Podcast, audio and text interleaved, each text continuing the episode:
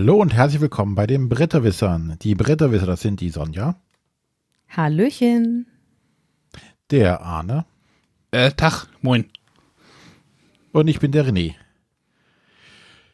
Tag. Ja, ich habe, Matthias hatte mir gerade irgendwie eine Nachricht, habe ich gerade irgendwie. Ah, warst du irritiert? Ah, war ich gerade irritiert, ja. Abgelenkt, na sowas. So. Ja, ähm, Ja. Matthias glänzt wieder durch Abwesenheit. Das heißt, wir haben wieder eine auf den Tisch Folge vorbereitet. Ähm, aber äh, vorher möchte ich mich an einer Stelle nochmal kurz bedanken und zwar an den äh, vielen Kommentaren oder, oder an dem Lob, das wir bekommen haben, oder mehr die Sonja, für die tolle Auswahl unserer Top-Liste letztes Mal. Äh, das hat den Leuten anscheinend sehr gut gefallen. Da hast du was Gutes ausgewählt, Sonja. Das freut mich. Dankeschön. Es kamen auch direkt äh, wieder ganz viele Vorschläge für neue Listen. Ja, vielleicht Äh, sollten ja. wir uns, vielleicht sollten wir uns die mal irgendwie einen Screenshot machen oder sowas, bevor die Slack dann irgendwie wieder auffrisst, die Nachrichten. Ja, ähm, sie wurden etwas absurder gegen Ende, aber äh, sehr witzig. Ja, aber Ja, aber absurd. danke dafür fürs Feedback. Ähm, gerne mehr Feedback. du willst ja immer absurde Listen haben. Ja, das ist doch viel lustiger. Ach, da waren einige spannende Dinge dabei, finde ich. Vielleicht sollten wir die Schlagzahl der Top-Listen erhöhen. Na, das ist schon okay, denke ich.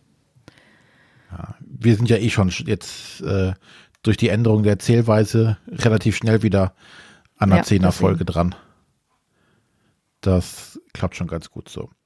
Ähm, ja, äh, das war das. Dann ähm, haben wir oder wurde gefragt, ob wir heute live senden und äh, dann poppten auf einmal mehrere Leute auf, die sagten, ah, da muss ich ja noch eine Frage hinschicken. Und es sind tatsächlich Fragen eingetrudelt, Arne, oder? Äh, ja, auch schon länger, längerfristig, äh, auch schon, also ich hatte die bei WhatsApp schon ein bisschen gespeichert, weil irgendwie, ich glaube, wir, ich weiß nicht, ob wir die letzt in der Top-Liste vergessen hatten oder so. Doch, da hatten wir eine Frage, aber ich hatte die dann irgendwie, äh, ich habe euch nicht vergessen, die waren irgendwie jetzt vom Ende August, aber schickt uns trotzdem weiter Fragen. Eine habe ich jetzt noch, die vom Hesi, die kommt äh, dann irgendwie, wenn Matthias mit dabei ist, weil das wird dann lustiger. Ähm, ich treffe da ja mal so ein bisschen, versuche die so ein bisschen zu steuern. Aber ihr könnt uns trotzdem gerne Fragen schicken. Wie gesagt, gerne als Audio äh, an die 0170 5444 843. Ähm, und ich kann sie mittlerweile wieder auswendig. Ein gutes Zeichen. Aber auch gerne Frage, wer nicht äh, das per Audio machen möchte, gerne auch als Text. Auch gerne an WhatsApp oder auch an Mail. Ja. Mhm. Wie gesagt, WhatsApp äh, habe ich halt unter Kontrolle. Das läuft in mein Haupttelefon mit rein. Äh, da schreibe ich meistens auch immer noch mal zurück an die Leute, die uns eine Audiofrage schicken, damit ich die dann, dann kriegt ihr auch mit, dass ich die auch wirklich gesehen habe. Gut. Ähm, ja, ansonsten würde ich direkt sagen, lassen Sie mal mit den Fragen starten. Ja, ich halt gut, dass ich mir den Namen jetzt noch rausgeschrieben habe, aber äh, es steht nur eine Telefonnummer und die möchte ich jetzt nicht vorlesen. Mhm, und ich äh, schieß die mal ab. Hallo, liebe Bretterwisser, hier ist der Felix. Meine Frage lautet, was ist eigentlich mit Spielen wie Gloomhaven, Sword and Sorcery und so weiter? Fehlt euch da die Zeit? Macht euch das keinen Spaß? Was ist da los?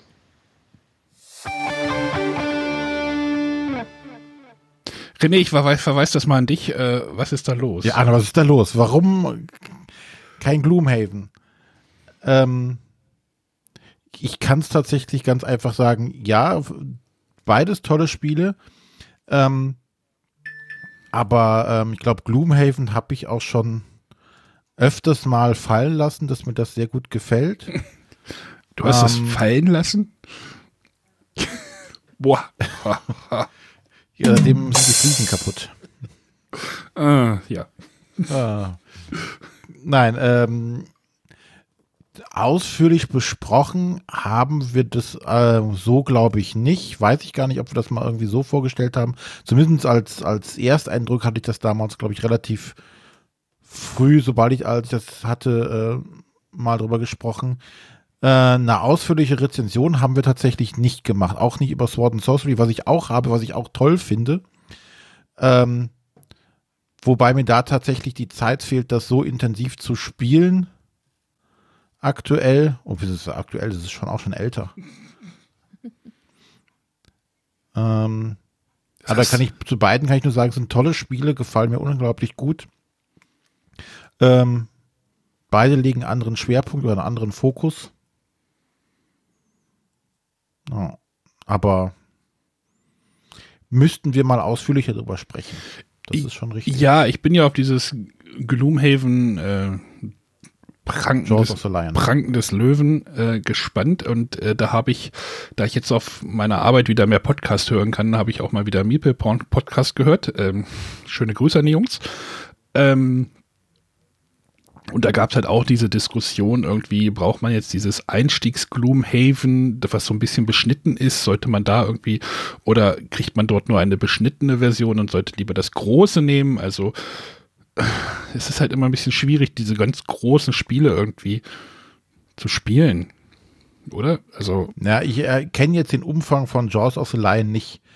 Ähm, ja, es gibt halt nur vier denke, Charaktere, keine Road-Events und keine Stadt-Events und äh, ja, aber wie viele Szenarien hat das? Weiß ich jetzt nicht. ich glaube 16, 40? 16 oder sowas. 16. 16. Doch ja. nur so wenig. Okay. Dann ist es ja tatsächlich Ich, überschaubarer. das ist jetzt aber äh, ein educated guess, also das müsste ich jetzt, müsste ich jetzt nochmal gucken, aber es waren, glaube ich, nicht so viele. Die Frage ist, wie viel braucht man? Also das ist dann halt die Frage, oder äh, wenn man halt die Zeit schon mit Jaws of the Lion verbracht hat, äh, ob man dann einfach sagt so, ey, da hättest du auch schon irgendwie ein, ein Viertel von dem großen Gloomhaven gespielt, gespielt, wenn du jetzt die, also, ach, ja. Ja, aber es ist ja nicht, es ist ja nicht Gloomhaven, wo man äh, die Hälfte weggeschmissen hat. Ne? Es ist ja ein eigene, zählt, zählt eine eigene Geschichte, hat eigene Charaktere. Äh, 25. Ja. 25 Szenarien. Ja. ja also, ähm, wobei du jetzt auch sagst, wir, die Frage ist zum Beispiel, wie, wie linear ist das da? Ich habe mich mit Jaws of the Lion noch gar nicht groß beschäftigt. Ich habe noch auch keine Reviews und so angeguckt. Aber je nachdem, wenn das so eine äh, straighte Kampagne ist, wo es vielleicht ein oder zwei Abzweigungen gibt, dass du ein, zwei äh, Szenarien auslässt, hast du auch 20, die du spielen musst. Beim großen Gloomhaven schaffst, machst du ja auch nicht alles. Du lässt auch einige Szenarien wegfallen. Äh, oder die, die du nie sehen wirst, weil es auf irgendeiner Karte ist, eine Gegenstandskarte ist, die du nie sonst nicht gezogen hättest. Ähm, da spielst du ja auch nicht komplett alle Szenarien durch. Also die Frage, braucht man das? Man braucht gar nichts davon. Brauchen tut man gar nichts. Genau, also von daher, ja, ist doch schön, dass es da ist und ähm, vielleicht ein günstiger Einstiegspunkt für Leute, die sagen, okay, ich möchte das mal machen, aber habe keine Lust. Oder 96 Szenarien schrecken mich einfach Ja, ab. hier, ich, ich made mich für das äh, Jaws of the Line, habe ich ja auch schon in Ja. Videoform gesagt. Ähm, ich bin da sehr neugierig drauf, tatsächlich. Um halt mal dieses Gloomhaven so ein bisschen kennenzulernen, ohne in diese 10-Kilo-Box einzusteigen oder wie viel sie wiegt. Also ich bin da Also- ganz bei Arne. Mich reizt das ja grundsätzlich auch wenig.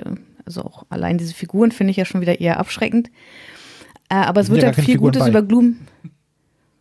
Okay. Pappaufsteller. Pappstandies. Selbst Ja, bei Gloomhaven sind nur für die äh, Spielercharaktere äh, sind äh, Modelle dabei. Ansonsten die ganzen Monster sind alles nur Pappaufsteller. Genau, aber also wie gesagt, das große Gloomhaven, da würde mich auch die Spielzeit einfach ein bisschen abschrecken. Deswegen ich da bisher nicht drüber nachgedacht habe. Ähm, aber bei Die Pranken des Löwen könnte ich mir das durchaus vorstellen, damit vielleicht mal einzusteigen. Aber ehrlich, jetzt mal an euch beide. Angenommen, es sind 25 Szenarien und man spielt sie alle. Jedes Szenario gut zwei Stunden. Wahrscheinlich Was schreckt ich, euch dann wen, Was- was schreckt euch dann an 100 nicht ab, was euch an 200 abschreckt? Ja, das Commitment ist natürlich, äh, du kaufst jetzt nicht eine 100, ich weiß jetzt nicht, was das Gloomhaven kostet, 120, 130 Euro Box, sondern du kaufst halt einfach nur eine Box, die, ich weiß nicht, 50 kostet oder sowas, ist schon mal erstmal ein Preispunkt. Dann hast du natürlich, äh, der, der, der, das, der Aufbau soll ja bei dem Jaws of the Lion sehr viel vereinfachter sein. Also du hast halt ja diese Szenariobücher, die du aufklappst und puzzelst nicht. Das habe ich äh, bei einem Spiel, was ich jetzt am, was ich nachher noch über, was ich nachher noch reden werde, äh, hat mich das auch schon wieder so ein bisschen gestört, so dieses Aufbauen der Räume und dann kommen hier die Monster hin und da und äh, da hoffe ich, dass das bei dem kleinen Gloomhaven vielleicht ein bisschen angenehmer ist. Zugäng zugänglicher. Ich, ich glaube einfach, dass das zugänglicher sein könnte. Und einen nicht wirklich so erschlägt. Also jetzt im wahrsten Sinne des Wortes. Ja, aber dann ist ja die Spielzeit nicht entscheidend anscheinend. Ja, aber wenn ich wirklich diese 25 Szenarien da durchgespielt habe, dann bin ich wahrscheinlich aber auch fertig. Entweder bin ich dann fertig mit dem Ding oder dann will ich da wirklich das Große dann nochmal sehen. Das kann natürlich auch passieren. Aber was wahrscheinlich nicht passieren wird, weil ich irgendwie auch gemerkt habe, als wir das King's Dilemma durchgespielt haben mit irgendwie, ich weiß nicht, wie viel wir jetzt hatten, 14 oder sowas Partien, äh, da war ich dann auch, war, war gut, dass es dann zu Ende war und ich brauche es jetzt auch nicht nochmal. Ich habe jetzt nicht den Bedarf, irgendwie nochmal King's Dilemma nochmal zu spielen, zum Beispiel. So.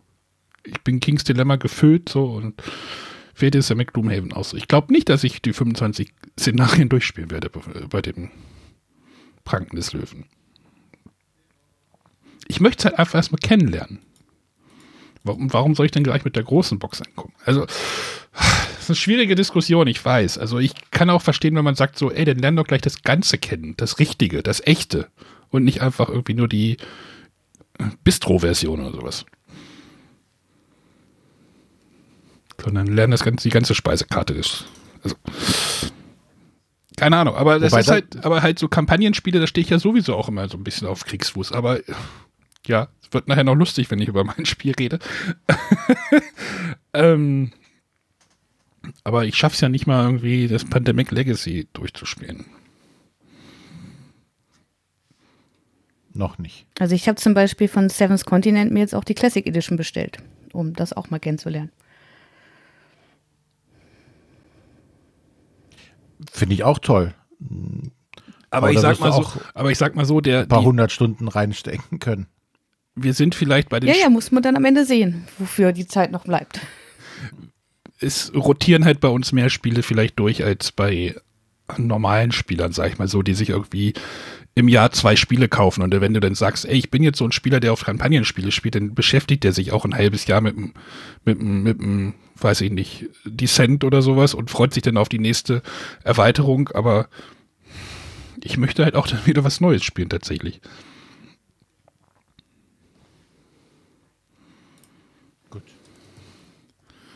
Ich glaube, das war jetzt mehr als die Frage, äh, oder der Fragende haben wollte. René, du musst einfach mehr Spiele aus deinem Segment vorstellen. So. Ja. Jetzt muss ich das ja schon übernehmen hier. Ja, ich nehme dann dafür die einfachen Sachen jetzt. Ja, stimmt. Heute dreht sich das ein bisschen um. ja. äh, ich hätte noch eine Frage. Habt ihr Lust? Ja. Klar. Hallo, liebe Bretterwisser, hier ist Dirk aus Berlin. Ich habe mal eine Frage an euch. Und zwar glaubt ihr, dass durch die Spiel Digital, die ja jetzt wohl regelmäßig stattfinden soll, es dazu kommt, dass die, zumindest die großen Brettspiele, immer mehr Umsetzungen, digitale Umsetzungen haben und dass die immer näher an den eigentlichen Spielen dran sind, sodass äh, die nicht, dass nicht gewartet wird, dass zum Beispiel das erstmal gut läuft und dann macht man die Umsetzung, sondern dass die zeitgleich erscheinen oder ähnliches, pünktlich zur Messe. Danke, ciao.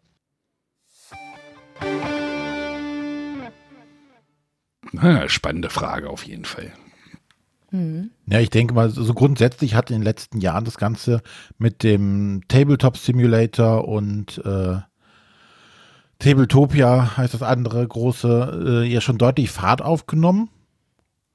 Ähm, ist die Frage, meinte er halt diese, diese Umsetzung auf diesen Plattformen oder halt tatsächlich so Umsetzungen wie, weiß ich nicht, äh, Agricola, wo es eine, eigen, eine eigenständige App gibt irgendwie? Naja, wenn sich ein Verlag, also egal auf welcher Plattform du das ja veröffentlicht, brauchst du ja auf jeden Fall erstmal digitale, äh, auf, äh, im Computerspiel sagt man Assets, also du brauchst ja die Vorlagen. Mhm. Also du musst ja irgendwas digitalisieren. Du musst die ganzen Karten irgendwie machen. Und wenn, ich glaube. Die liegen ja alle in digitaler Form hoffentlich vor. Ja, das ist wohl richtig, aber du, das stimmt. Ich hoffe nicht, dass, äh, weiß ich nicht, ein Zeichner da sitzt und die alle per Hand malt. Dann erklärt sich manche Bet äh, Preise. Aber ich glaube, dieses Tabletop, Tabletop Simulator Together to Topia, äh, wahrscheinlich ist die Umsetzung auf den, diesen Plattformen relativ einfach, weil du dort ja keine KI oder sowas hast. Oder du hast ja keine, Genau. du hast ja keine Logik, sondern der, die Logik kommt ja der, durch den Spieler, der seine Hand irgendwie dort bewegt und äh, die Karten da irgendwie bewegt und sich den Regeln entsprechend verhält. Du hast ja keine, Ja, wie, wie gesagt, KI, nein, nicht. Äh, Naja, was du ja hast, ist, ist, sind ja auch unterschiedliche Sachen. Ne? Also einmal sind diese Plattformen natürlich super, um äh, remote zum Beispiel Sachen zu testen. hm. Ne, Prototypen zu testen oder es wird auch sehr oft auf Kickstarter jetzt gemacht. Die machen äh, wir, via Tabletop Simulator, bauen die so ein, so das Spiel mal hin, um das an anderen Leuten zu zeigen, um dann damit mal zu spielen, die Regeln auszuprobieren, Spielzüge abzu. Du hast natürlich damit ein unglaublich großes Publikum, kannst es relativ schnell äh, ändern. Also nicht, wenn du jetzt hier sonst hingehst, klassisch, äh, bastelst deinen Spielplan, äh, packst ihn in einen Karton ein, schickst ihn an irgendeinen äh, Spieletreff oder sonstiges, die jetzt mal Probe spielen. Ähm, ja, dann hast du vielleicht ein oder zwei gebastelt und dann denkst du, oh, jetzt haben die dir das Feedback gegeben, das musst du ändern, fängst wieder an mit Schere und Papier irgendwas aufzukleben und zu ändern. Da ist das ja natürlich über so eine elektronische Plattform super. Und die Frage, die sich dann eher stellt, ist, ob das angenommen wird, ähm, wollen das tatsächlich Leute so spielen oder genügend Leute spielen, dass sich der Aufwand lohnt, hinzus sich hinzusetzen, um das zu machen? Hast du denn im Rahmen einer ähm, Online-Convention oder habt ihr im Rahmen einer, weiß ich nicht, Online-Convention oder irgendeiner Online-Veranstaltung, was gab es da hier? Pegasus, äh, wie hieß das? Äh, Gott, ich habe den Namen schon wieder vergessen. Conspiracy. Genau, die haben ja dann auch solche Spielrunden in diesen Simulatoren angeboten oder habt ihr sowas schon mal benutzt oder da Mich teilgenommen? hat das nicht, mich hat das nicht interessiert. Also ich habe die Interviews oder ähnliches, sowohl bei Conspiracy als auch bei der Spieloffensive Expo mir angeschaut. Aber am Online-Spielen bin ich halt nicht so interessiert. Ich habe da auch irgendwie Probleme. Also ich habe mir jetzt auch wieder nochmal, ich habe mir jetzt bei Steam nochmal den Tabletop Simulator runtergeladen, denke mir immer so, ah, weil es ist halt doch nicht so ganz intuitiv. Man muss halt auch so ein paar Kniffe oder es gibt halt auch ein kleines Tutorial. Ich tue mich da schwer, das tatsächlich irgendwie zu spielen. Ja, also es, es gibt viele Leute, die machen das wohl sehr gerne. Ich gehöre auch nicht dazu. Ich habe es ein paar Mal probiert. Ähm, was es halt für diese Sachen unglaublich viel gibt, ist ja auch inoffizielle Sachen, ne? wo sich einfach Fans hinsetzen und sagen, hier, ähm, wir machen mal zu dem, dem Spiel, bauen wir unseren, unseren eigenen, ich weiß gar nicht, wie das heißt, Mod oder Ja, aber das ist ja aber auch schon wieder rechtlich eine Grauzone, da du ja halt wirklich äh, äh, Intellectual Properties von anderen benutzt. Ne? Also du klaust ja das ist richtig. die Sachen. Ähm, da muss halt äh, der Verlag, glaube ich, selber entscheiden, ob er das unterbinden möchte oder nicht. Hm. Ähm, aber ähm, wenn es Fanarbeit ist und äh, die damit auch kein Geld verdienen, stellt sich für mich immer die Frage, entsteht dadurch dann ein tatsächlicher Schaden für den Verlag oder ist es eher äh, Werbung für den Verlag? Weil bei den ganzen Mods, die du ja hast, ich weiß nicht, wie, weiß nicht ob sie Mods heißen oder wie auch immer, ähm, je nachdem, wie viel Arbeit sich die Leute gemacht haben, sind die auch stellenweise dann schon geskriptet. Ne? Also dann hast du ähm, Sachen, die dir dann ähm, skriptmäßig abgenommen werden, die du vielleicht sonst immer per Hand machen musst. Hm. Sag ich nicht, irgendwelche äh, Sachen berechnen oder nachhalten, tracken irgendwie. Ähm, das wird ja dann äh, von den Leuten schon reingeskriptet, ne? um Mhm. halt dann den Aufwand, den du sonst auf dem Spieltisch hättest, da äh, zu vereinfachen. Aber glaubt ihr, das wird mehr? Also das war jetzt ja der Kern der Frage. Ich glaube schon, Ähm. weil jetzt sich die Verlage sich durch die Corona, da sie jetzt halt keine Demos mehr geben können, halt wahrscheinlich irgendwie andere Wege suchen, dort jetzt ihre Spiele zu zeigen. Das wird sich jetzt dann wahrscheinlich auf der Spiel digital jetzt dann wahrscheinlich mal erstmal so ein bisschen zeigen, wie, wie welcher Verlag das jetzt irgendwie wie gemacht hat. Das wird, glaube ich, eine spannende Sache werden. Ich denke auch, dass das mehr werden wird. Ob das jetzt, äh, ich denke nicht, dass das ablösen wird, das Klassische, aber es wird mehr werden, einfach aufgrund der der ähm, Gegebenheiten und weil die Leute jetzt auch sagen, oh, das funktioniert ja. Mhm. Na, du wirst nicht alle damit abholen können, aber einige wirst du damit erreichen können und sagen, oh, das funktioniert, äh, dann kann ich mir das Spiel im Vorfeld ja schon mal anschauen, bevor es äh, bei mir zu Hause auf dem eigentlichen Tisch landet. Ähm, und vielleicht ist es dann auf so einem Tabletop-Simulator oder Tabletopia angenehmer, als wenn ich mir nur ein Video angucke. Das wäre das wäre die Alternative, dass, ich, dass die Verlage hingehen, so, jetzt setzen wir hier ähm, uns alle zusammen und äh, wir spielen das hier und ihr könnt alle zugucken. Oder ich führe eine geleitete Spielrunde und habt dann direkt die Leute hier. Äh, virtuell mit am Spieltisch und ich bin nur der Erklärer, erkläre es denen und die können tatsächlich selber die Züge machen, können sich ihre eigenen Gedanken machen, können interaktiv, können Fragen stellen, sowas alles.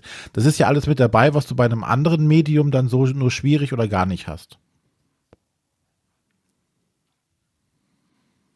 Also ich denke auch, dass jetzt wahrscheinlich in diesem Jahr da viele Hürden gefallen sind, dass, dass die Verlage sich damit zum Teil auseinandersetzen mussten, weil sie anders ihre Spiele nicht hätten testen können und ähnliches. Und ich denke, dass vieles davon einfach bleiben wird, weil man dadurch, jetzt gerade jetzt, wenn ich jetzt an Testspielen denke, man damit vielleicht einfach mehr Testspieler erreicht, die vielleicht jetzt nicht örtlich verfügbar sind, sondern es mit denen online machen kann. Und ich denke schon, dass es mehr werden wird. Da gehe ich auch von aus einfach. Das wird nicht mehr weggehen und wird sich eher dann noch äh, erweitern. Ja, zwei spannende Fragen auf jeden Fall. Ja, vielen Dank. Gut, dann äh, können wir jetzt ja in die Hauptrunde einsteigen und mit unseren Spielevorstellungen beginnen. Äh, und da darf wie immer die Sonja starten. Ja, ich möchte heute über ein Spiel von der letzten Spiel sprechen, ähm, was in Essen letztes Jahr erschienen ist. Und zwar gab es ja so einen inoffiziellen Trend letztes Jahr, das waren die Bienenspiele. Jedenfalls gab es da diverse Spiele bei, bei verschiedenen Verlagen. Und eines dieser Spiele ist bei Skellig Games erschienen. Und zwar vom Verlagsinhaber Uwe Borsig. Ähm, der hat das Spiel designt. Bei Ambrosia geht es darum, dass wir ähm, jeder ein eigenes Bienenvolk haben und mit diesem Bienenvolk um ähm, so einen Rundlauf ziehen. Da sind ganz viele Blumen, die Honig produzieren und wir wollen da Honig einsammeln. Ähm, es ist ein komplett abstraktes Spiel. Ähm, die Spieler beginnen mit einem Bienenstapel aus so einzelnen Bienenscheiben und dürfen in ihrem Zug eine Bewegung machen. Für die Bewegung kann ich selber auswählen, ob ich eine, mehrere oder alle Bienen ziehe. Und die Anzahl der Bienen, die ich bewegen möchte, bestimmt die Weite, wie weit die Bienen gezogen werden. Ähm, einzige Einschränkung, wenn ich nur noch eine einzelne Biene auf einem Feld liegen habe, darf ich die nicht mehr bewegen. Und nach der Bewegung wird geprüft, ob ich mich nach den Regeln noch weiter bewegen könnte. Dann ist der nächste Spieler am Zug. Wenn ich mich nämlich nicht mehr bewegen kann, dann wird eine Wertung ausgelöst. Ähm, bei so einer Bewegung ist es auch möglich, auf einer Biene von einem Gegner zu landen. Das allerdings nur, wenn da eine einzelne Biene liegt. Und bei einer Wertung schaue ich einfach, wo liegen meine Bienen oben. Wenn eine Biene von der Biene eines Mitspielers bedeckt wird, gibt es leider keine Punkte. Aber dort, wo meine eigene Biene oben auf dem Stapel liegt, bekomme ich die Punktzahl, ähm, die zu dieser Blüte gehört. Das sind ein, zwei oder drei Punkte. Die Punkte bekomme ich auf einer Punkteleiste gut geschrieben. Und danach tausche ich eine meiner normalen Bienen aus mit einer Spezialbiene. Ähm, da gibt es, ich glaube, zehn verschiedene Funktio Funktionen. Und zu Spielbeginn sucht sich jeder eine aus und nach jeder Wertung wird eine weitere normale Biene äh, durch so eine Spezialbiene au ausgetauscht. Diese Spezialbienen weichen die Regeln so ein bisschen auf. Die eine kann in beide Richtungen fliegen. Normalerweise wird nur im Uhrzeigersinn geflogen. Äh, eine Biene kann zum Beispiel auch einen Zweierstapel von dem Mitspieler überdecken. Ähm, eine andere Spezialbiene darf nicht überdeckt werden von anderen Spielern. Und nach so einer Wertung kommt noch dazu, dass ich alle meine Bienen wieder zu einem Stapel zusammensammle. Das heißt, in dem Moment muss ich auch die Bienen wieder freigeben, auf denen ich mich platziert habe. Die Bienen der Mitspieler. Und das geht so lange, bis eine bestimmte Anzahl Wertungen durchgeführt wird. Das hängt von der Spielerzahl ab. Fünf bis sieben Wertungen werden ausgeführt. Und sobald ein Spieler die letzte Wertung für die Endbedingungen äh, ausgelöst hat, bekommen alle anderen Spieler auch noch Punkte für die, ihre Bienen, wie sie jetzt gerade liegen, als wenn sie jetzt werten dürften. Und dann gewinnt der Spieler mit den meisten Punkten. Es gibt noch ähm, eine Kleinigkeit für den Spieler, der hinten liegt. Und zwar bekommt zum einen der Spieler, der zuletzt bestimmte Punktwerte erreicht, äh, bekommt, das heißt Gelee Royal, einfach so ein kleines Steinchen. Und auch der Spieler, der eine Wertung als letzter auslöst, bekommt so ein Steinchen. Und dieses Gelee Royal kann eingesetzt werden, um entweder eine Biene zu befreien, die unter einer anderen, einer Biene eines Mitspielers liegt, oder um einen Extrazug auszuführen. Dieser Extrazug ist ganz spannend, weil ich damit eben die Möglichkeit habe, ähm, wenn ich jetzt zum Beispiel eine Bewegung mache und bin ganz gut positioniert, mir fehlt aber noch eine weitere Bewegung, um so eine Wertung auszulösen, kann ich zum Beispiel den Extrazug einsetzen und dann direkt werten, meine Bienen wieder einsammeln und laufe nicht Gefahr, dass in der Zwischenzeit meine lukrativen Bienen wieder überdeckt werden. Ähm, das ist soweit eigentlich das ganze Spiel. Es gibt noch äh, ein paar Variationen. Es gibt zum einen ähm, so eine Ereigniskarten. Die machen es in meinen Augen aber einfach glückslastiger. Da wird dann, ähm, sobald alle Spieler eine Wertung ausgelöst haben, einfach eine Karte aufgedeckt, die dann auch wieder eine Spezialregel ähm, entweder hinzufügt oder außer Kraft setzt. Zum Beispiel kann in einer Runde keiner andere äh, Bienen überdecken oder es geht plötzlich gegen den Uhrzeigersinn. Ähm, das ist halt alles sehr unplanbar und ja, man weiß nicht genau, worauf man sich verlassen kann. Äh, ansonsten ist das Spiel halt komplett taktisch. Man kann sich genau überlegen, wer sich wie bewegen kann, äh, was passiert. Und da finde ich, passen diese Ereigniskarten nicht so ganz gut rein. Ähm, dieser Rundlauf, äh, wie gesagt, wenn wir zu zweit spielen, ist es einfach nur ein Kreis. Bei drei Spielern kommen so zwei Längsteile dazu, bei vier Spielern vier dieser Längsteile ähm, sodass der Rundlauf einfach größer wird, die Spieler ein bisschen mehr Platz haben, sich zu verteilen. Ähm, und dadurch kann es bei mehr als zwei Spielern auch passieren, dass die Spieler irgendwie in einer Ecke festhängen und ein Spieler sich zum Beispiel absetzen kann, um auf einer anderen Seite des Spielplans sich relativ frei zu bewegen, wenn die anderen sich in der anderen Ecke bekriegen. Und bekriegen ist genau das Stichwort. Das ist auch der Hauptgrund, warum es mir persönlich nicht so gut gefällt. Ähm, grundsätzlich halte ich es für, für, für ein gutes Spiel, aber mir ist es halt einfach zu fies, zu gemein. Besonders im Spiel zu zweit. Weil da kommt es wirklich auf jede Bewegung an und jeder kleinste Fehler wird bestraft. Und das ist einfach nicht meins. Dieses im Kopf die nächsten Züge vorausberechnen und welche Optionen ich habe, das überfordert mich. Und dann habe ich an diesen Partien einfach wenig Spaß.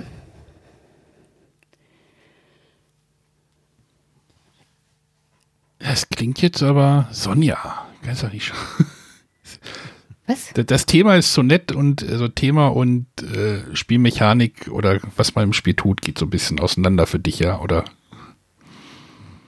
Ja, es kommt darauf an, dass wenn man sich das, das Cover genau anschaut, da guckt die Biene schon nicht ganz so freundlich.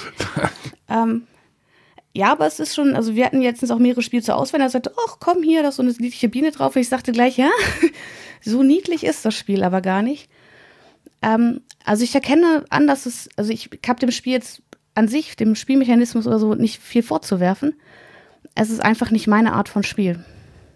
Okay. Ich habe da einfach keinen Spaß dran. Dieses, also ich bin ja eh kein großer Freund von abstrakten Spielen. Und da gibt es sicherlich Ausnahmen, aber dieses Spiel gehört leider nicht dazu.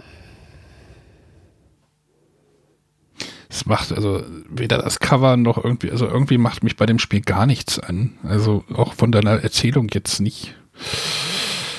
Ähm also ich finde eigentlich das Spielmaterial finde ich toll. Wie gesagt, das sind Holzscheiben, auch das, äh, die, die, das Stammsmaterial ist aus, aus fester Pappe. Ich finde die Illustrationen sehr hübsch, sehr ansprechend. Ja, es ist einfach nicht mein Spielprinzip. René, hast du Klingt was für mich sagen? genauso. Ich habe nein. Ich ahne, ich kann auch nur sagen, nee, das stimmt gar nichts. Oder da wird keine Seite bei mir irgendwie angesprochen. Und jetzt durch das, was man tun muss, noch viel weniger. Und da weniger dieses, ähm, ja, dieser Ärgerfaktor oder dieses aggressive Spielen finde ich jetzt nicht so schlimm. Aber dieses total abstrakte, ähm, nee. Optisch ist es okay, glaube ich, aber auch nicht meins. Also gesagt, mir gefällt es mit äh, mehr als zwei Spielern auf jeden Fall besser, weil man sich eben nicht so eins zu eins ähm, gegenübersteht. Ähm, aber auch da, also ich, ich merke halt, dass ich einfach immer wieder Fehler mache und ich habe im Gegensatz zu anderen, es gibt Spiele, wo ich sage, ja, da habe ich Interesse daran, irgendwie an mir zu arbeiten und irgendwie rauszufinden, wie man das gut spielt. Aber hier ist es einfach so, ich fühle mich da einfach überfordert mit diesem Vorausdenken und welche Züge und man kann halt Spiele auch so in, in so ähm, Zwickmühlen laufen lassen und ich laufe da ständig rein und äh, check das dann erst hinterher, dass das jetzt eine blöde Aktion von mir war. Und ja. Leider nicht meins, aber ähm, ja, ich hatte schon Mitspieler, denen hat es durchaus gefallen. Und wie gesagt, dem Spiel an sich kann ich auch nicht viel vorwerfen. Spannend ist dazu vielleicht noch zu sagen, ähm, das ist ja jetzt so das, das zweite Spiel von Skellig Games, was sie wirklich selbst rausgebracht haben, auch das zweite Spiel von Uwe Bursig. Und die Spiele, die sie jetzt nicht, ähm, wo sie nicht nur den Vertrieb für machen, äh, sondern die sie halt wirklich selber entwickeln, werden ja auch alle durchnummeriert. Damit kriegt man mich ja auch. Du Was brauchst es nicht. Nein, du brauchst ihn dann. Nein. Was ich da allerdings ein bisschen schade finde, ähm, sie haben jetzt wirklich ihre ersten drei Titel durchnummeriert, aber es sind alles drei verschiedene Schachtelgrößen. Also ich finde so eine Durchnummerierung ähm, vor allem dann sinnvoll, wenn man irgendwie eine Schachtel, ein Schachtelformat hat. So ist es ein bisschen unglücklich, weil ich die eh nicht zu, zu dritt nebeneinander stehen haben kann. Das würde viel zu viel Oh, Platz wie gemein wegnehmen. ist das denn? Oh. Da spricht man die Sammler an und sagt, wir nummerieren die Sachen durch und dann kann man sie nicht mal ordentlich ins Regal stellen. Da stirbt doch jedes Mal irgendwo einer. Jetzt kommt das Nein, du musst Spiel drei raus. verschiedene, und es passt drei, gar nicht. drei dazu. verschiedene Zählungen machen. Das funktioniert doch auch. Oder irgendwann drin setzt, sagst du, okay, die, die Nummer kommt jetzt oben drauf.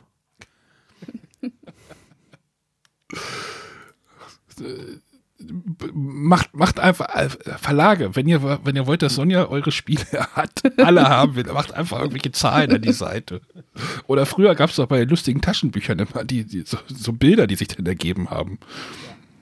Ja, das war auch cool. Sollte man bei Spielen mal machen. Ja, also nochmal zu den Eckdaten. Das ähm, war Ambrosia vom Autor Uwe Bursig ähm, bei Skellig Games erschienen und die Illustrationen sind von Christian Opperer. Aber eher keine Empfehlung von, von dir. Ja, es kommt, glaube ich, einfach auf den Spielertyp an. Für mich ist es nichts, aber wie gesagt, es ist für mich per se kein schlechtes Spiel. Man muss halt so ein abstraktes Taktikspiel einfach mögen. Dann sollte man da durchaus einen Blick drauf werfen. Abstraktes Taktikspiel, ich kaper das Ganze mal. Ja, mach mal weiter abstrakt. Bleib mal abstrakt, Arne. Abstrakt wird jetzt, glaube ich, gar nichts. Ähm, jetzt, jetzt ähm, Trommelwirbel. wechseln René und ich gerade so ein bisschen die, die Rollen, äh, tauschen die Rollen. Denn ich möchte heute über ein, das ist jetzt kein umfassendes Fazit oder Review oder wie auch immer ihr es nennen wollt. Es ist ein Ersteindruck von einem Spiel, wo jetzt viele sagen würden so, hä?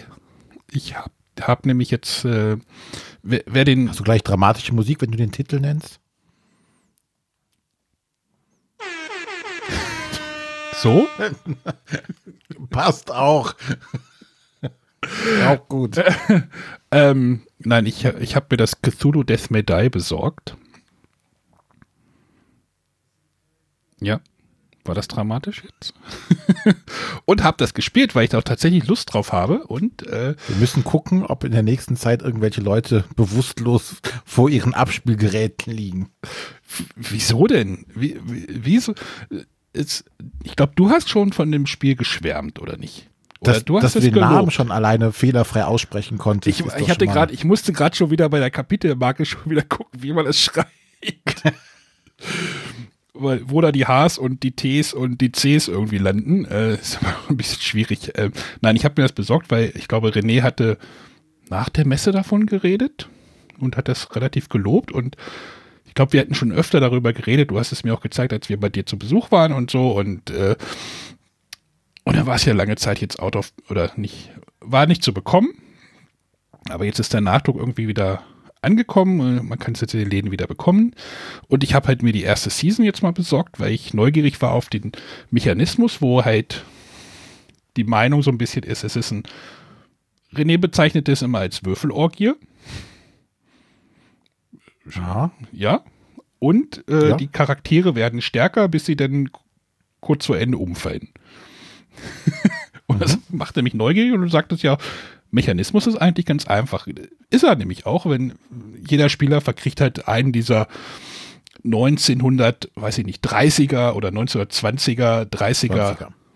Charaktere. Das sind aber, glaube ich, sind das die Bekannten oder ist das wieder irgendwelche, also bei, ja, es gibt ja keine Bekannten. ja, aber bei den, bei den, bei diesen Arkham-Sachen tauchen ja irgendwie immer diese gleichen. Genau, das ist, weil die dann einmal die Grafiken haben Ja. und dann immer dieselben Grafiken mit den Namen verwenden.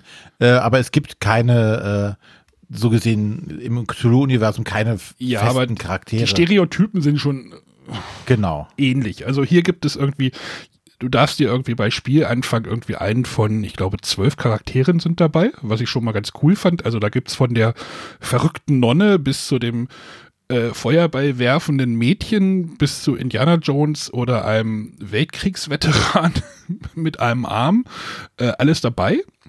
Die unterscheiden sich so ein bisschen in Nahkämpfer, Fernkämpfer.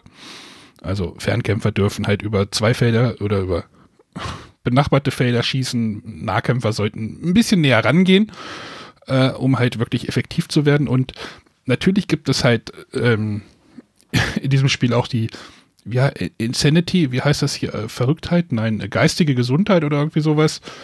Ähm, die aber einen spannenden Mechanismus hat, denn jeder hat, jeder Charakter hat halt so eine Leiste.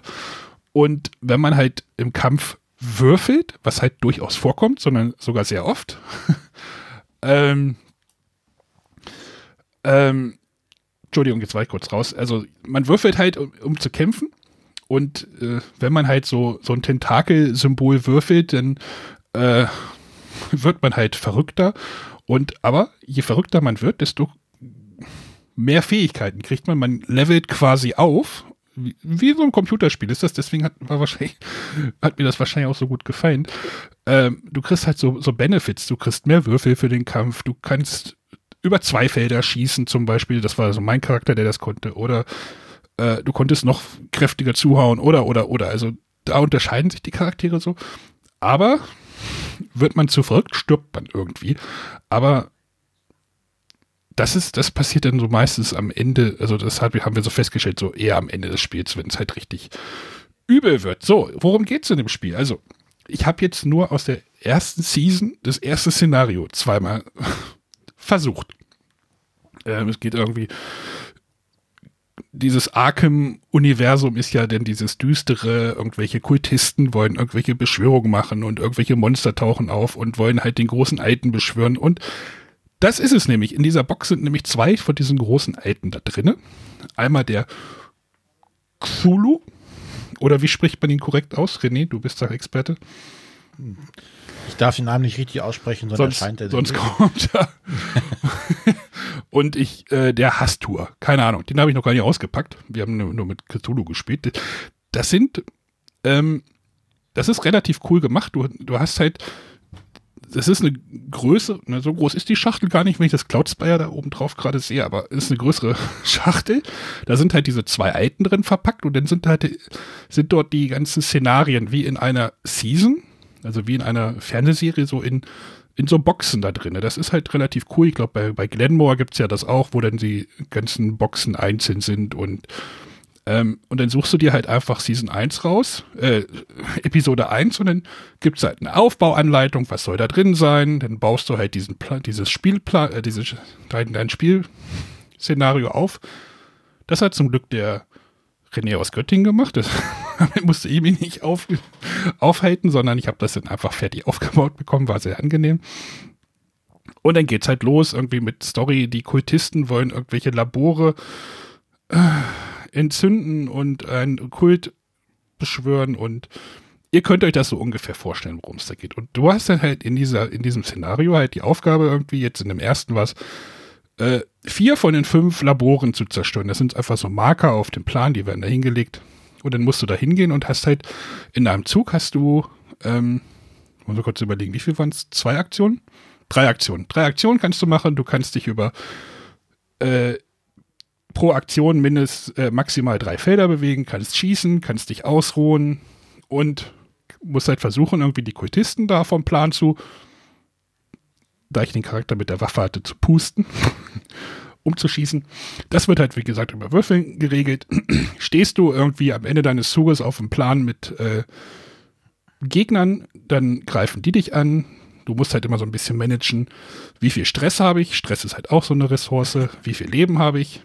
Und ja, dann, dann geht es halt darum, irgendwie auch, wenn du halt auf dem Plan bist, wo halt kein Monster ist, am Ende deines Zuges kannst du halt auch noch einen Gegenstand finden, also ein, wie heißt das, mystischer Gegenstand, ist auch egal, du findest einen Gegenstand, das ist ein ganz cooler Mechanismus, da ist dann, wird dann, ist so ein kleiner Text, der da erzählt wird und dann kannst du dir überlegen, nehme ich die rechte Seite oder nehme ich die linke Seite und schieb das unter meinen Charakterbogen. Manchmal musst du halt noch die Ressource Stress oder Leben oder irgendwas ausgeben und dann sammelst du dir den halt für deinen Charakter, der halt im Spiel schon stärker wird, noch weiteres Zeug zusammen. Also das können halt Begleiter sein, irgendwelche Studenten, irgendwelche Hunde, irgendwelche.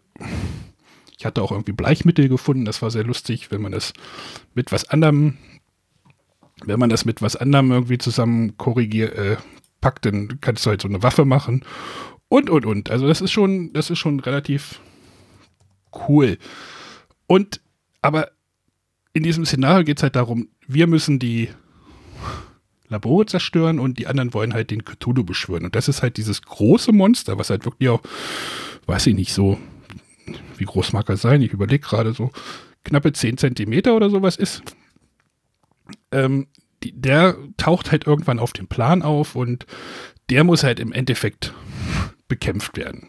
Genau, denn im Endeffekt geht es ja nur darum, den großen Alten irgendwie. Also der muss halt irgendwie beschworen werden also so war es im ersten Szenario, das wird René wahrscheinlich vielleicht nochmal gleich sagen, wie es in den anderen aussieht. Und dann taucht er dann irgendwann auf dem Spielplan auf, hat ein bisschen mehr Lebenspunkte wie die anderen Monster, die auch irgendwie immer wieder kommen. Also es ist immer so ein Kampf gegen Windmühlen. Und dann geht es halt darum, den umzuhauen. Das ist nicht so einfach und äh, wir haben es auch gar nicht geschafft. Aber es war halt sehr lustig, weil halt am Anfang fängst du halt an, wenn du mit den Kämpfen hast, so drei Würfel. Und Später hast du so viel Würfel, dass nicht genug Würfel im Spiel enthalten sind, weil du halt einfach alles auf den Tisch schmeißt und dann guckst, wie viel Schaden du auf den machst. Und tatsächlich hatte ich sogar Spaß dabei. Hat mir wirklich sehr gut gefallen. Also es ist jetzt wirklich echt nicht mein Spiel, aber irgendwie diese, die Mechanismen sind wirklich, also wer halt Pandemie spielen kann, kann auch das Spiel spielen. Ähm, eigentlich ein guter Vergleich sogar. Ja, also das, das Schicke ist halt dieses, dieses ähm, Kombinieren der unterschiedlichen Elemente, dass du halt mhm. diese, diese Episoden und die, die großen Alten hast und dadurch ergeben sich halt unheimlich viele Kombinationen. Und genau. was ich halt wirklich also du hast halt, fand, du hast halt, ich habe die über die Mythos-Karten gar nicht gesehen, also das hat, die haben wir dann immer Arschlochkarten genannt, weil die Mythos-Karten sind immer böse und die werden halt auch, dieser Stapel wird halt zusammengemischt aus dem Szenario und aus dem großen Alten. Und wenn du halt wenn wir da jetzt nicht Cthulhu nehmen, sondern den anderen Rastur, dann kommen da halt andere mhm. Karten rein und andere Effekte. Und das ist halt, das ist halt cool. Das ist ein cooles Konzept auf jeden Fall. Genau, du hast, dadurch erhöht sich halt unheimlich dieser Wiederspielreiz der einzelnen Szenarien. Ähm, wenn du dann noch so wahnsinnig warst, wie ich bei Kickstarter mitzumachen, hast du halt eine Dritteljahre Charaktere. Ähm, Season 2 noch, ähm, noch mal mit äh, sechs Episoden dabei und noch weitere große alte Also da gibt es dann genug zu tun, ähm, um längerfristig beschäftigt zu sein. Tatsächlich werden wir es am Freitag weit, also wenn die Folge online kommt, werden wir dann wahrscheinlich gerade wieder spielen. Also ich habe jetzt ein paar Mitspieler, die haben noch richtig Bock drauf und es ist halt wirklich. Ähm, Hast du denn auch Bock drauf? Ich habe auch Bock drauf, ja. Also ich würde gerne mal wissen, wie das jetzt, also man muss ja das erste Szenario nicht unbedingt schaffen, sondern man, wir waren halt irgendwie, es hat uns glaube ich ein Würfel gefehlt, dann hätten wir den Cthulhu auch wirklich, aber die, es waren halt alle Ermittler denn tot und der letzte Ermittler, dem fehlte denn ein Symbol und dann ist der halt auch umgefallen, weil er dann halt verrückt wurde, weil diese Verrücktheitsleiste steigt halt mit den Tentakeln, die man würfelt. Und wenn man halt eine Handvoll äh, Würfel würfelt, äh, sind da meistens Tentakel mit dabei und äh, zwar auch Treffer, aber halt, ja, sind halt alle verrückt geworden und gestorben am Ende.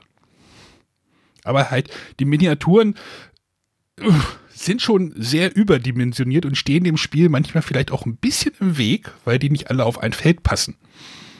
Weil es gibt halt so eine Mechanik zum Beispiel in dem, in dem wenn ein Ermittler sich bewegt über den Plan, dann äh, wer Online-Rollenspiele mal gespielt hat, der weiß das Konzept des Pullens. Also der zieht einfach alle, alle aus den Räumen hinter sich her. Also wenn ich durch einen Raum laufe, wo halt zwei Kultisten stehen, gehe halt in den nächsten Raum, stehen die, laufe, laufen die hinter mir her und stehen dann auch am Ende des Zuges in meinem Raum. Das kann man halt als Mechanik benutzen manchmal hast du dann aber auch viele große Monster, die dann in einem kleinen Raum stehen.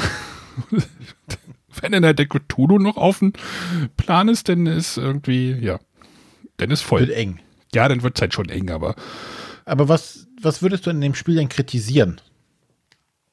Weil jetzt hat sich das ja für mich erstmal ganz positiv angehört, was du erzählt hast. Ja, ich, ich finde diesen Aufbau natürlich wieder. Also erstmal diese, das Storage ist zum Beispiel nicht optimal. Fangen wir einfach mhm. bei dem Äußerlichen an. Also die, diese Monster haben da echt einen coolen Platz und das ist halt alles irgendwie cool verpackt. Aber diese ganzen Pappmarker, die da irgendwie noch mit beiliegen, die haben irgendwie keinen Platz in dem Spiel. Ich weiß mhm. nicht, ob man die dann irgendwie da unterschieben soll oder sowas, aber jedes Monster hat irgendwie einen Tray und dann sind die dreimal aufeinander gestapelt und hier sind die und da und da hat alles seinen Platz. Nur irgendwie auf die, an die Pappmarker hat irgendwie keiner gedacht dabei. Das ist zum Beispiel auch so eine Sache, die Weiß nicht, Was ich aber schon jammern auf hohem Niveau fände jetzt. Ja, aber wo legst du die denn hin? Ich meine, wir haben sie jetzt, glaube ich, in eine Tüte gepackt und irgendwo unter so einen Tray geschoben. Also. Ja, aber wenn das der einzige Kritikpunkt wäre.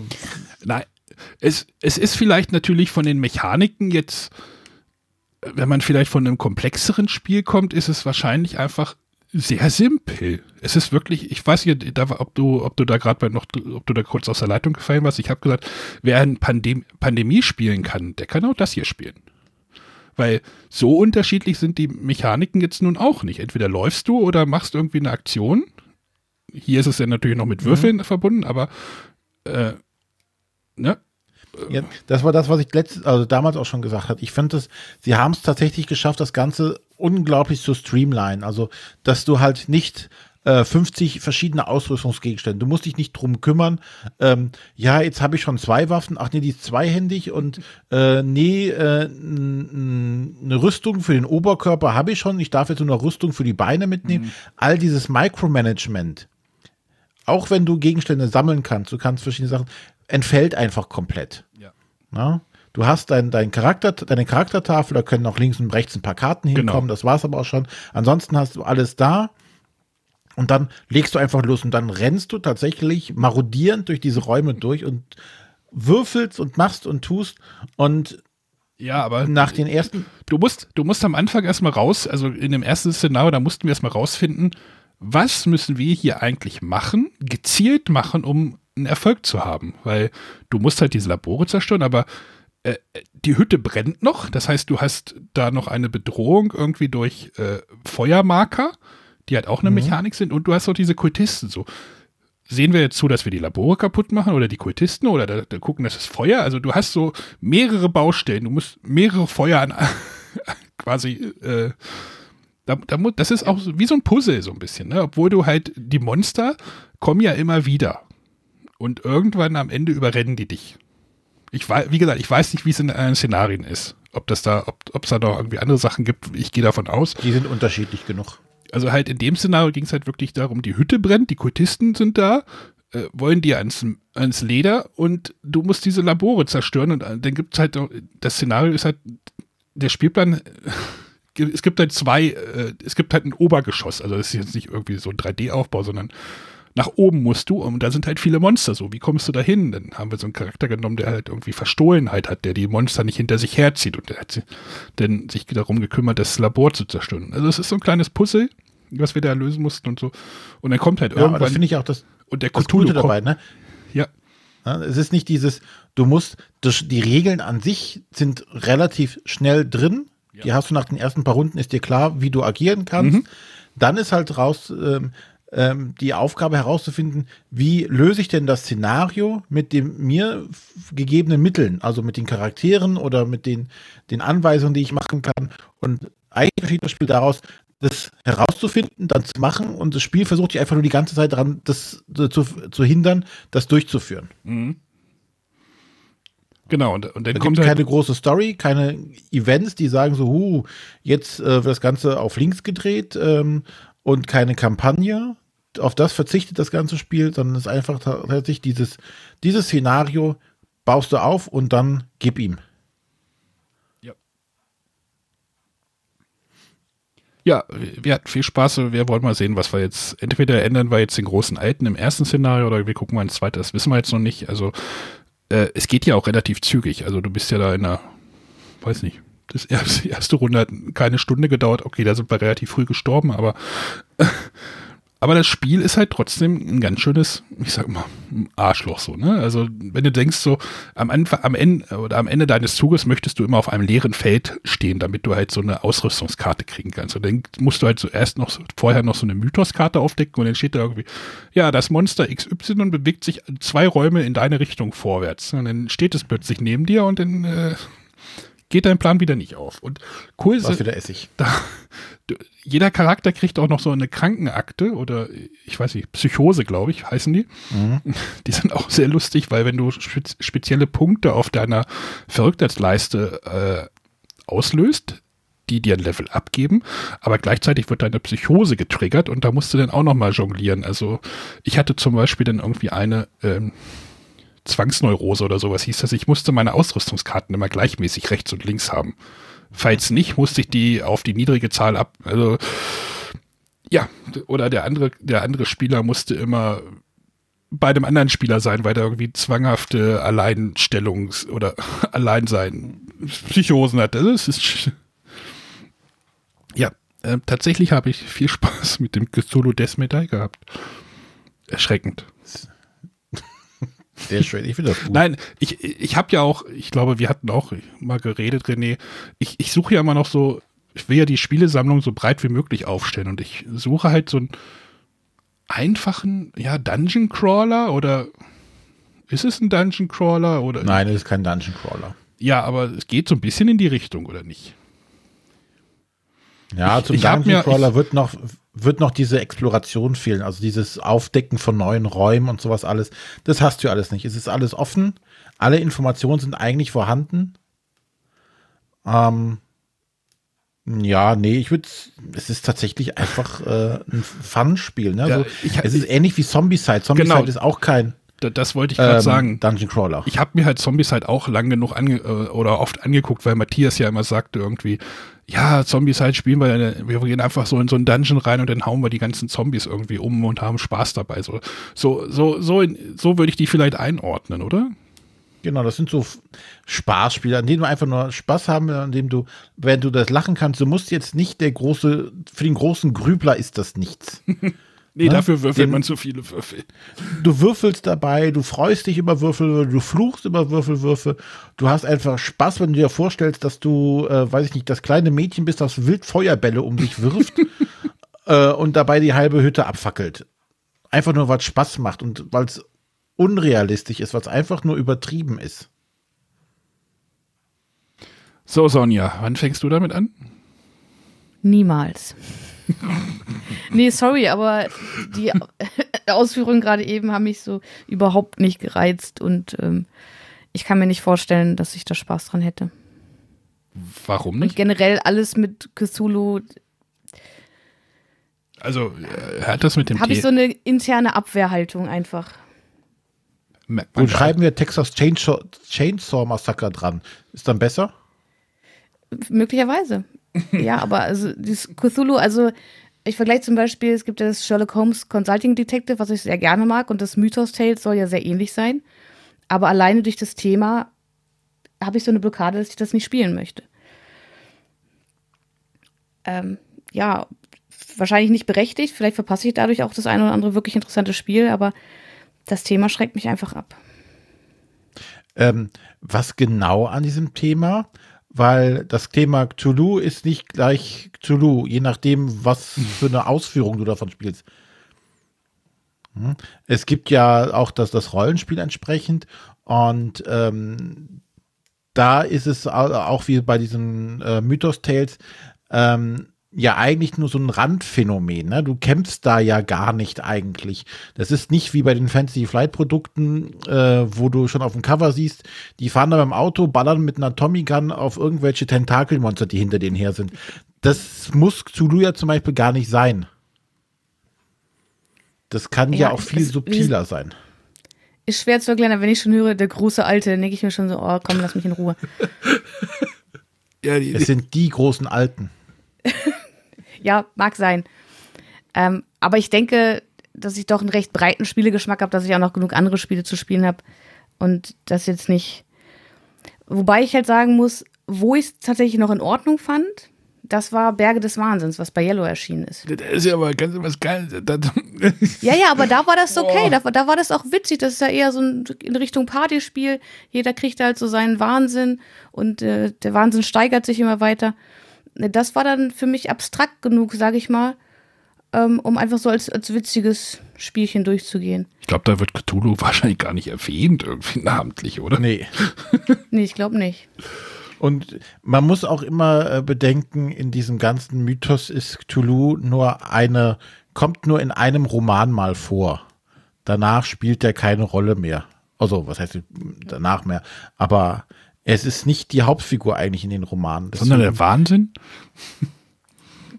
Ja, genau. Es, es sind halt, also die, die Romane von Lovecraft gehen halt um den sogenannten kosmischen Horror. Also eigentlich eine, eine abstrakte äh, Gefahr, gegen die ein Mensch eigentlich gar keine Chance hat. Ne? Also alleine bei Death May Die, dass man da gegen Tulu kämpft, ist eigentlich überhaupt, hat überhaupt nichts mit dem Mythos an sich zu tun. Das ist vollkommen albern.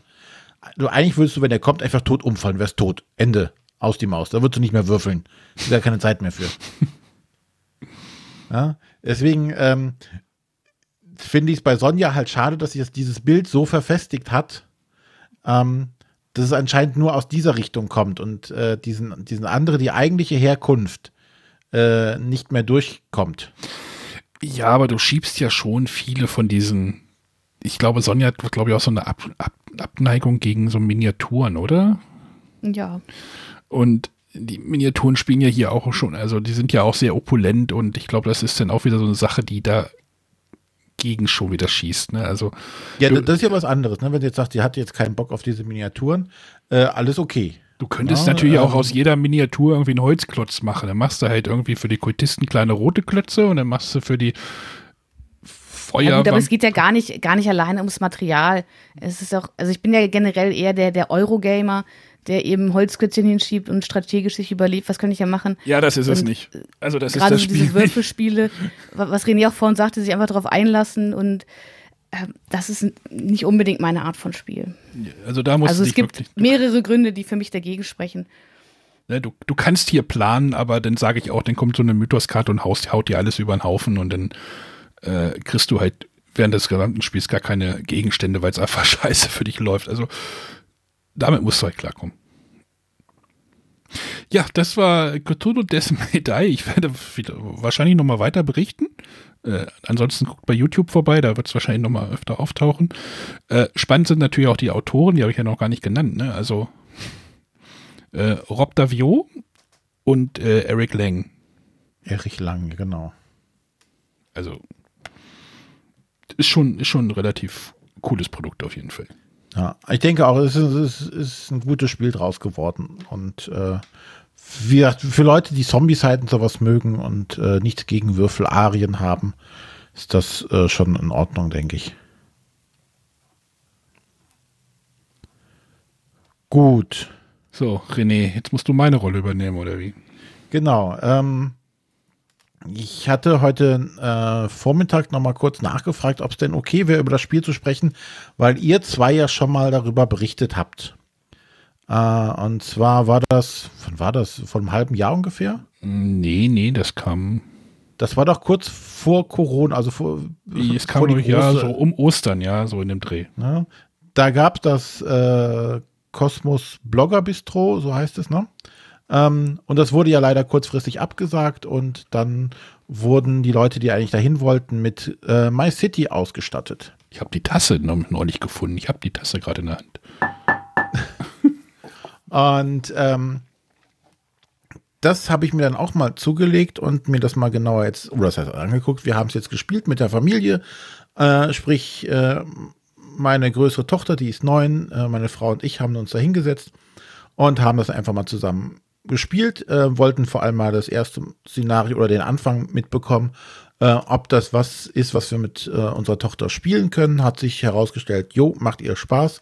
Äh, also sind wir dann da durch die Kampagne gewatschelt. Also My City, für den, der es noch nicht weiß, ist ein Legacy-Spiel äh, von Rainer Knizia, ähm, was sich um, ein, um den Aufbau einer Stadt äh, dreht. Ähm, dabei gibt es insgesamt äh, 24 Szenarien. Äh, jeweils drei Szenarien bilden ein Kapitel. Die einzelnen Kapitel sind in Umschläge verteilt und ähm, man startet das Spiel quasi relativ simpel ähm, und nach und nach kommen äh, Regeländerungen hinzu, ähm, Regeln werden weggelassen, neue Regeln hinkommen hinzu, die aber gegebenenfalls auch später wieder wegfallen.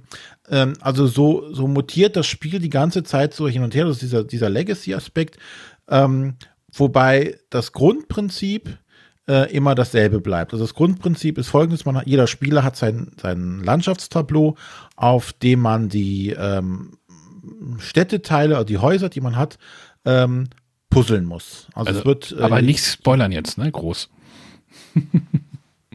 ja? Habe ich das? Nein. Nö, noch nicht. Nö, bin ich noch- voll, voll, hm.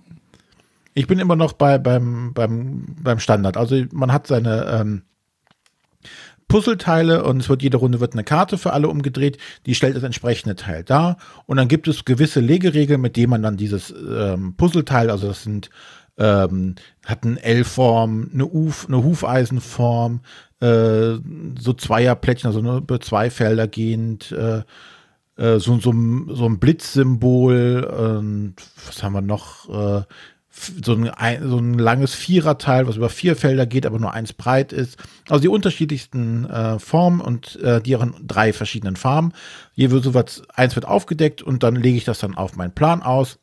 Ähm, die, alle anderen machen das auch, dann kommt das nächste Plättchen. Und so versuche ich einfach, äh, gerade zu Beginn, einfach meinen Plan äh, entsprechend zu bepuzzeln und wenn es so gut es geht, auch alle Gebäude äh, zu verbauen.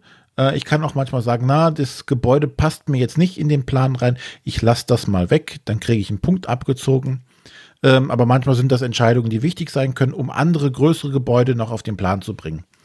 Ähm, ja, und gegen Ende des Spiels, wenn alle Teile dann verpuzzelt sind, gibt es eine Wertung. Ähm, und gerade am Anfang ist es so, da musst du versuchen, so viel es geht von deinem Spielfeld äh, zu überdecken. Denn freie Felder geben Minuspunkte. Und äh, dann gibt es noch Bäume und Steine da drauf, die geben entweder Bäume geben plus, Steine geben noch mal mehr Minuspunkte. Ähm, und so versuche ich halt äh, in, den ersten beiden Runden das so zu machen.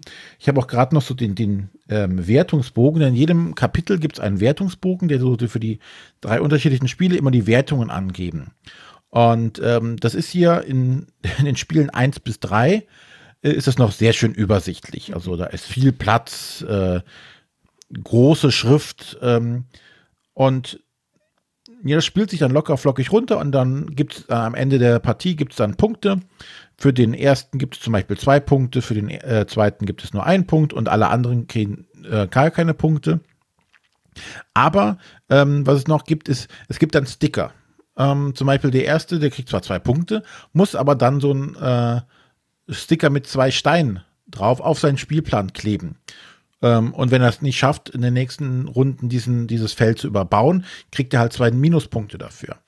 Äh, und derjenige, der äh, zum Beispiel keine Siegpunkte bekommen hat, kriegt einen Baumsticker. Und wenn man Bäume nicht überbaut, gibt es einen Pluspunkt. Ähm, also so verändert sich nach und nach das, ähm, das Spielfeld und wir, da wir zu dritt waren, hatten wir noch, oder haben wir jetzt noch ein, äh, ein unbespieltes, einen unbeklebten Plan und mittlerweile ist schon cool zu sehen, was aus diesen Landschaften geworden ist. Ähm, wie einem auch direkt einfach links und rechts gibt es so braune Bereiche, so Holzbereiche.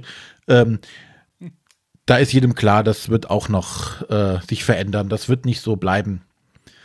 Ähm, ja, ähm, die, die ganzen äh, Sticker verändern das ganze Spielfeld, also es kommen Sachen hinzu, es werden Sachen weggenommen irgendwann und so entwickelt sich nach und nach tatsächlich das Spiel immer weiter und äh, man hat nachher seinen individuellen Spielplan. Ähm, jetzt sagen ja dann schon viele direkt so, uh, dann habe ich das ja einmal verbraucht, dann kann ich es nicht mehr spielen. Ähm, das Spiel ist so ausgelegt, ähm, auf der Rückseite ist noch ein vorgefertigter Plan, ähm, wo man auch schon einige Sachen sieht, die im Verlauf des Spiels wahrscheinlich kommen werden, ähm, wo man das Spiel einfach so weiterspielen kann. Ja, da kann man auch sagen, okay, wir sind hier vier Leute, äh, wir wollen einfach mal My City spielen. Ähm, dann können wir auf diesem Plan ohne Sticker, ohne alles Mögliche, ohne Legacy-Regeln einfach ein Standardspiel machen. Wäre ja eine gleiche, eine ähnliche Diskussion wie, man, man spielt jetzt das beschnittene My City oder man spielt lieber die große Gloomhaven-Box. Ja, das ist, ist, könnte man eine ähnliche Diskussion vom Zaun brechen. Aber also ich glaube an der Stelle ähm, ist das eine Alibi-Funktion ja. um äh, den ja. Kritikern, ja, das ist ja nach 24 Spielen ist das ja schon verbraucht, dann kann ich das hier nicht mehr spielen. Also, nein, es ist nicht verbraucht, du kannst es hier immer und immer und immer wieder spielen. Ja, aber hast du, hast du aber jetzt wer noch. will ich, das denn? Ja, genau, hast ich du jetzt werde noch, es wahrscheinlich, ich werde es wahrscheinlich nie so ja. spielen. Hast du, aber hast du jetzt noch das, hast du jetzt noch Lust, das denn zu spielen? Denn danach so mit diesen, nein, das machst du doch nicht. Also du spielst doch das Spiel, ich, um diese Kampagne da durchzuspielen. Genau. Und da liegt auch der große Reiz, finde ich. Ähm, also, wie gesagt, wer es machen möchte, kann es damit tun. Ähm, aber ich würde es halt nicht mehr machen. Ich habe fand das Spiel, äh, ich finde das Spiel toll. Äh, Gerade für die Familie war das absolut großartig. Gerade dieses, ähm, das, die Regeln entwickeln sich weiter. Das war halt für meine Tochter was komplett Unbekanntes, ne? Die kennt halt die Spiele, die sind fix. Aber hier, hier tut sich was, hier ändert sich was und ähm, ja, das, dieses dicke Aufkleben war auch natürlich das absolute Highlight. Und ähm, muss auch tatsächlich sagen, ähm, sie hat es, konnte da gut mitmachen. Sie hat da auch ähm, keine Schwierigkeiten gehabt, diesem Spiel zu folgen. Ähm, was man schon sehen muss, man darf nicht zu lange das liegen lassen. Also, weiß ich nicht, nach dem ersten Kapitel sagen, so, jetzt machen wir mal einen Monat Pause. Oder noch schlimmer ist es, wenn du dann noch ein paar Kapitel weiter bist, weil dann heißt es am Anfang, es gelten die Regeln aus Spiel 1 bis 9. Ja, das, das hatte ich. Äh Jetzt hoffst du, dass du noch alle Regeln aus Spiel 1 bis 9 zum Beispiel noch dich dran erinnern kannst. Mhm. Ansonsten musst du halt immer nachgucken, das ist uncool. Deswegen sollte man das schon an einem an einer Stelle durchführen. Ja, wir, wir, hatten einmal, einmal eine Spielerin, die ist nach Partie 6 eingestiegen. Also die hat die ersten zwei, die wollte dann mitspielen und dann haben wir gesagt, okay, dann äh, gucken, ob wir das hinkriegen. Aber musste erstmal die Grundregeln und dann, das ist dann passiert und dann ist dann passiert. Also dann hast du schon so einen Berg zu Regeln zu erklären. Aber es klappte denn schon. Also sie hatte schon mal ein Spiel gespielt und dann ging das mal, ging das auch. Ja, und das ist tatsächlich, es ist ein, sind überschaubar viele Regeln. Ähm, sie sind sehr leicht zugänglich. Es gibt manche Sachen, ähm, da muss jemand immer über das Spielfeld laufen. Das fand ich etwas unschön, weil man es oft vergessen hat. Äh, was, was, ich, was mich so ein bisschen tatsächlich gestört hatte, dass wirklich, dass jedes, jede Partie neue Regeln dazu kam. Also manchmal hätte ich mir so gewünscht, so, okay, ich würde es jetzt gerne noch. Das ist nicht wahr. Ich, hä? Ja, aber. Es gibt auch einige äh, Spiele, die so gelten. Es gelten die Regeln aus dem Spiel davor, ansonsten ändert sich nichts. Ja, aber trotzdem hätte ich mir manchmal so gewünscht, so, okay, ich würde es jetzt gerne nochmal ausprobieren oder nochmal ausprobieren, dass man mal ein bisschen so versucht, das Puzzle. Äh, Sonja sagt ja auch immer, sie hat manchmal so ein bisschen Probleme, äh, Regeln schnell umzusetzen oder wie, wie sagst du das immer? Also Ja, eine genau, Lernkurve. also- du hast mit der Lern, Ja. also da, genau. Ja, aber das haben ja alle das Problem. Deswegen finde ich das auch okay, dass du. Ja, aber manche nicht, haben halt eine schnellere Auffassungsgabe und manche können das halt erst nach der zweiten Partie dann begreifen. Richtig, und ich hätte auch oft die Motivation zu sagen, okay, jetzt habe ich verstanden, wie man diese Regel quasi sinnvoll einsetzt und jetzt würde ich gerne mit dem Wissen. Und dann ähm, geht's das schon weiter. spielen. Ja, aber wenn du innerhalb eines Kapitels dich bewegst, ändert sich ja nicht mehr so viel. Also die meisten neuen Regeln kommen ja zum, zum Wechsel eines Kapitels hinzu und dann bauen eigentlich die innerhalb des, des ähm, Kapitels die Regeln eigentlich aufeinander auf, sodass die grundlegenden, die äh, grundlegenden neuen Regeln vorhanden bleiben. Also ich fand das jetzt nicht sonderlich störend, dass sich da was äh, verändert hat. Ich hätte es eher langweilig gefunden, wenn wir, weiß ich nicht, pro Kapitel dreimal dasselbe Spiel gemacht hätten. Wenn sich nichts getan hätte. Hätte ich an der Stelle tatsächlich langweilig oder st- störender empfunden, als wenn jedes Mal eine kleine Regel dazukommt. Weil die sind doch sehr überschaubar. Ähm, was ich hingegen schön fand, ist, ähm, es gibt im Laufe des Spiels gibt es so, ähm, gibt es ja diese Punktewertungen. Und diese Punktewertungen verschieben sich aber auch immer wieder. Ähm, sodass gewisse Elemente ähm, in dem zweiten Kapitel zum Beispiel Punkte geben und man sich darauf einstellt, dass diese Elemente Punkte geben und auf einmal fallen sie in irgendeinem Kapitel weg. Und du merkst auf einmal, du hast am Anfang gespielt, das weiß ich nicht, ohne jetzt zu spoilern, ich sage mal, bis Kapitel 4 gab es eine gewisse Regel, wie man Punkte machen konnte. Und dann bis, sind wir bis in die 30er, 40er Punkte rein, äh, Range reingedrungen. Ähm, und dem nächsten Kapitel fällt diese Regel einfach weg und denkst so, oh krass, jetzt purzeln wir wieder bei 16 Punkten hier hinten rum, weil sich einfach was verändert hat. Ja, einfach nur, die Punkte sind nicht mehr da. Du musst auf einmal anders spielen. Ja, und äh, zum Beispiel meine Frau hatte das auch. Ähm, die hatte eine Taktik, da hat die immer relativ viele Punkte mitbekommen. Ähm, wir kamen nie an sie ran. Und auf einmal wurde sie, ja, ähm, du musst das jetzt überkleben, das gilt, gibt's ab diesem Kapitel nicht mehr. Zack, waren ihre Punkte äh, Maschine weg, die sie jede Runde, äh, jedes Spiel ausnutzen konnte. Das waren für sie äh, acht Punkte, die auf einmal weg waren. Ja, und, und schon musste sie sich was Neues einfallen lassen an der Stelle. Also, das fand ich schön, das war auch überraschend genug. Ähm, die Runden gehen schnell. Ähm, also zumindest bei uns, wir sind äh, ja, keine Grübler dabei. Ich glaube, jemand, der das, ähm, der dazu neigt, es äh, kaputt zu analysieren, dann kann er schon leer, sehr lange für einen Zug brauchen. Aber so äh, in Familienkreis ging das tatsächlich recht flott. Ähm, Karte aufdecken, Puzzleteil suchen, äh, sich überlegen, wo man es anlegen kann. Äh, Im Zweifelsfall bei unserer Tochter nochmal sagen, na, bist du sicher, ob du das wirklich dahin legen möchtest? Äh, wenn sie darauf bestand, dann hat sie es auch dahin gelegt und äh, später mit den Folgen leben müssen. Ähm, aber das war alles im Rahmen. Wir sind äh, punktemäßig nie weit voneinander entfernt gewesen, beziehungsweise meine Frau ist einmal mächtig abgezogen, bis zu dem Punkt, wo sie dann auf einmal ihre Punkte da nicht mehr so einfach einfahren konnte. Da haben sie wieder eingeholt. Äh, hat bei uns alles super funktioniert und finde ich ein tolles Familienspiel. Auch wenn es nur 24 äh, Partien sind, äh, die haben es aber auf jeden Fall in sich und hat uns super gefallen. Kritikpunkt an der Stelle.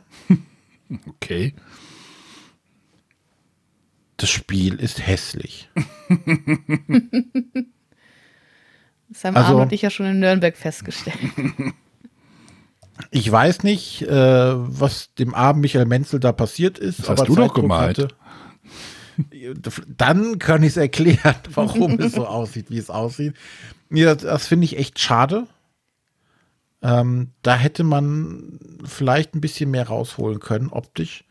Ähm, auch das ähm, Cover, ich weiß nicht, dass, ob das Cover dazu einlädt, sich das Spiel im Laden zu kaufen.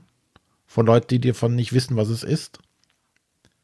Wie Matthias ja schon sagte, das Cover, das Cover spoilert auch einiges. Aber Ja, wenn man genau hinschaut. ja, aber da musste halt das Spiel ja auch gespielt haben, um das zu erkennen. Also Und außerdem, da stehen Texte auf den Umschlägen drauf. Ich kann mir auch die Umschläge angucken und weiß wahrscheinlich, was kommt. ja, ja, ist richtig. Ja, also bei den meisten kann ich mir vorstellen, was da ungefähr passieren wird. Es ist ja auch nicht, es wird ja keine Geschichte Nein, es ist- gespoilert ja, hier. Ne? Es nein. ist ja nicht so, so es gibt Die- Spoiler voraus. Es gibt nicht die große Wendung, dass man das Spiel auf einmal auf links drehen muss Cthulhu oder taucht äh, nicht auf. genau, Cthulhu taucht nicht auf. Wir müssen nicht gegen die großen Alten kämpfen. ähm, es sind äh, thematisch angelehnte Regeländerungen dabei, die einfach einen kleinen Twist oder eine kleine äh, Änderung bei der Punkteberechnung geben. Mehr, aber auch nicht. Das Grundprinzip bleibt immer das gleiche. Wir müssen unseren Plan voll puzzeln. Wir müssen die Gebäude optimal den Regeln entsprechend unterbringen auf unserem Plan und dafür kriegen wir Punkte. Oh. Und ähm, deswegen, so viel kann man jetzt hier nicht spoilern. Ne? Also finde ich, aber ich, ich finde es halt einfach nicht schön. Das, das Cover finde ich mit diesen fliegenden Häusern da. Nee, da hätte man was Schöneres machen können. Aber ja, das ist Jammern auf hohem Niveau. Ich kann das jedem, äh, jeder Fam jedem Familienspieler an der Stelle äh, nur wärmstens ans Herz legen, das mal auszuprobieren, auch mit Kindern. Wie gesagt, meine ist neun, zehn steht drauf. Also Kinder, die ein bisschen Spiele erfahren sind, äh, sollten da eigentlich keine Probleme haben. Ähm, natürlich muss man Kindern ab und zu mal ein bisschen bei den vorausplanenden Entscheidungen vielleicht äh, und, äh, unterstützen und die Arme greifen. Aber ähm, das hat nichts am Spielspaß äh, dabei äh, verloren.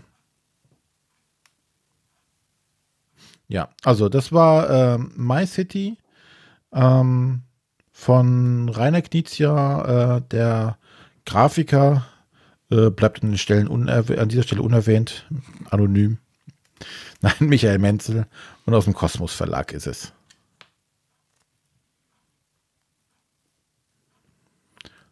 Das war's dann aber auch schon wieder für heute. Obwohl, das heißt schon. Wir haben ja richtig War was abgeliefert Ich heute. Ich wollte gerade sagen, halt konntest ja nicht aufhören zu reden. Du hast so lange gequasselt heute. Mm, Und wir hatten so viele Fragen. furchtbar. Vielen Dank nochmal dafür. Genau. Ihr seid furchtbar. Vielen Dank. Genau, einfach mal die Leute beleidigen. Das funktio- funktioniert in anderen Projekten auch ganz gut. Gut. Ähm, Ich versuche gerade die Sendungsübersicht mal aufzumachen. Ich weiß gar nicht, wie aktuell die im Moment noch ist. Äh, aktuell genug. Gut, dann äh, soll es das gewesen sein. Äh, für nächste Woche suchen wir noch ein Thema. ja, da steht was, aber ich weiß nicht, wie weit. Wie weit. Das überlegen wir uns aber nochmal in Ruhe. Ja, Genau. alles. Irgendwas Und dann- wird kommen. Irgendwas und irgendwer wird hier senden. Genau. Im Zweifelsfall muss, muss Matthias, weiß ich nicht, äh, Schwank aus seinem Leben erzählen. Nee, besser nicht. Der hat schlechte Laune gehabt heute. Oh ja, okay. Aber vielleicht hat er bis nächste Woche gute Laune. Ja. Dann kann er vielleicht was Lustiges Ist doch erzählen. ein steter Fre- Quell. Nee, wie sagt man? Ein Quell steht Schierer Freude. ja. Alles klar. Bis nächste Woche. Gut, tschüss. Tschüss.